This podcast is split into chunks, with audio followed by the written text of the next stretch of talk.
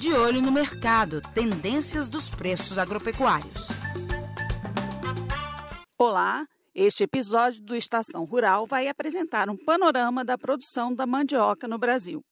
O início da safra pressiona as cotações da raiz em várias regiões do país, de acordo com a avaliação de analistas do Centro de Estudos Avançados em Economia Aplicada, o CPEA, da Exalc USP. De acordo com os colaboradores consultados pela instituição, o movimento de baixa deve permanecer nos próximos dois meses, o que é reforçado pela menor demanda por fécula e farinha.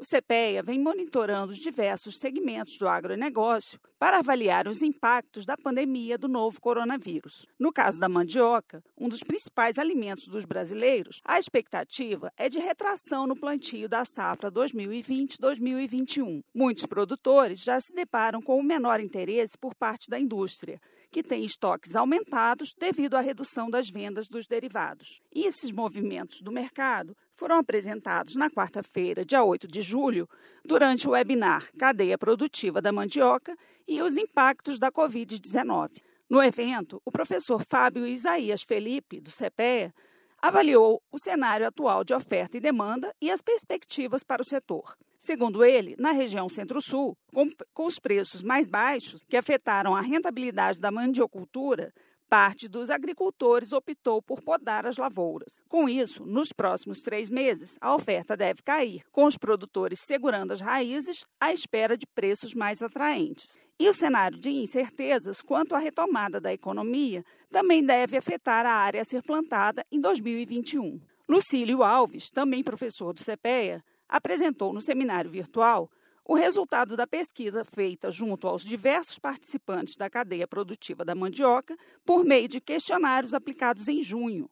A seguir, ouça algumas expectativas para o setor do ponto de vista dos produtores. Lembrando que esse questionário foi aplicado especialmente no mês de junho, e vale para as condições é, de Covid observada em cada uma das regiões durante o mês de junho, e que eu diria que é muito menos intenso para o interior do país do que as observadas atualmente. Né? Então, em termos de perspectivas, e o que os agentes esperam para o campo é sim aumento de custos, aumento de custos relacionados a insumos, é, especialmente é, a fertilizantes, apesar de a gente estar tá vendo o mercado é, de preços de fertilizantes com preços menores do que no ano 2019, os agentes esperam que para os próximos 12 meses é, esses preços possam reagir comparativamente é, ao que foi observado em períodos anteriores. É, mas não só isso, no campo provavelmente a gente vai ter exigências maiores e controles relacionados a transporte de trabalhadores, a aglomerações ou a proximidades, e certamente isso vai é, por exemplo, levar a ter menos pessoas dentro de é, um ônibus, por exemplo, de transporte ou dentro dos veículos de transporte de forma geral. E exigir que se tenha mais veículos ou que se tenha mais viagens. E automaticamente isso vai gerar custos. Né? Então, não somente custos de insumos, mas também é, custos relacionados à mão de obra propriamente dita. No levantamento entre os agentes da mandiocultura, também foram solicitadas sugestões para melhorar o cenário para os produtores rurais, como explica Lucílio Alves. Do ponto de vista de setor privado, né, nós podemos destacar aqui é, uma mudança que os agentes já estão percebendo e estão angariando, que são novas práticas de comercialização, é, que vão exigir claramente controles diferentes, não só fitossanitários, mas também de segurança do alimento de forma geral, inclusive buscando, os agentes citaram, e eu acabei resumindo de outra forma aqui, é, buscando formas, é, o mecanismo que faça com que o consumidor é, tenha uma conexão maior com os é, produtores, A gente está vendo isso é, na, na, de forma mais intensa agora, nesse período de Covid, de isolamento, e tem tudo para que isso é, continue para os próximos períodos. Né? Nessa mesma linha, os agentes apontam que seria importante o um maior cooperativismo, o um maior associativismo das diferentes é, regiões e dos diferentes atores. Em Minas Gerais, a mandioca para a agroindústria foi negociada entre 500 e 580 reais por tonelada na região norte do estado, no período de 2 a 8 de julho. As cotações foram apuradas pela empresa de assistência técnica e extensão rural, a Emater MG.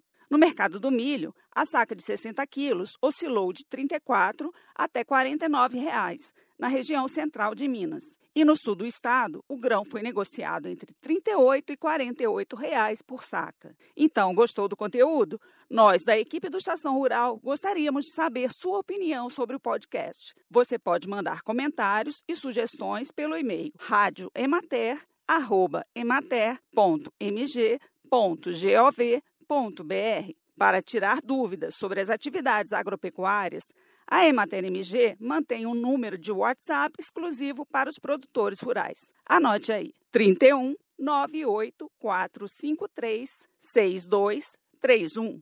Eu sou Miriam Fernandes, jornalista da Emater MG, e conto com a sua audiência no próximo episódio. Até lá!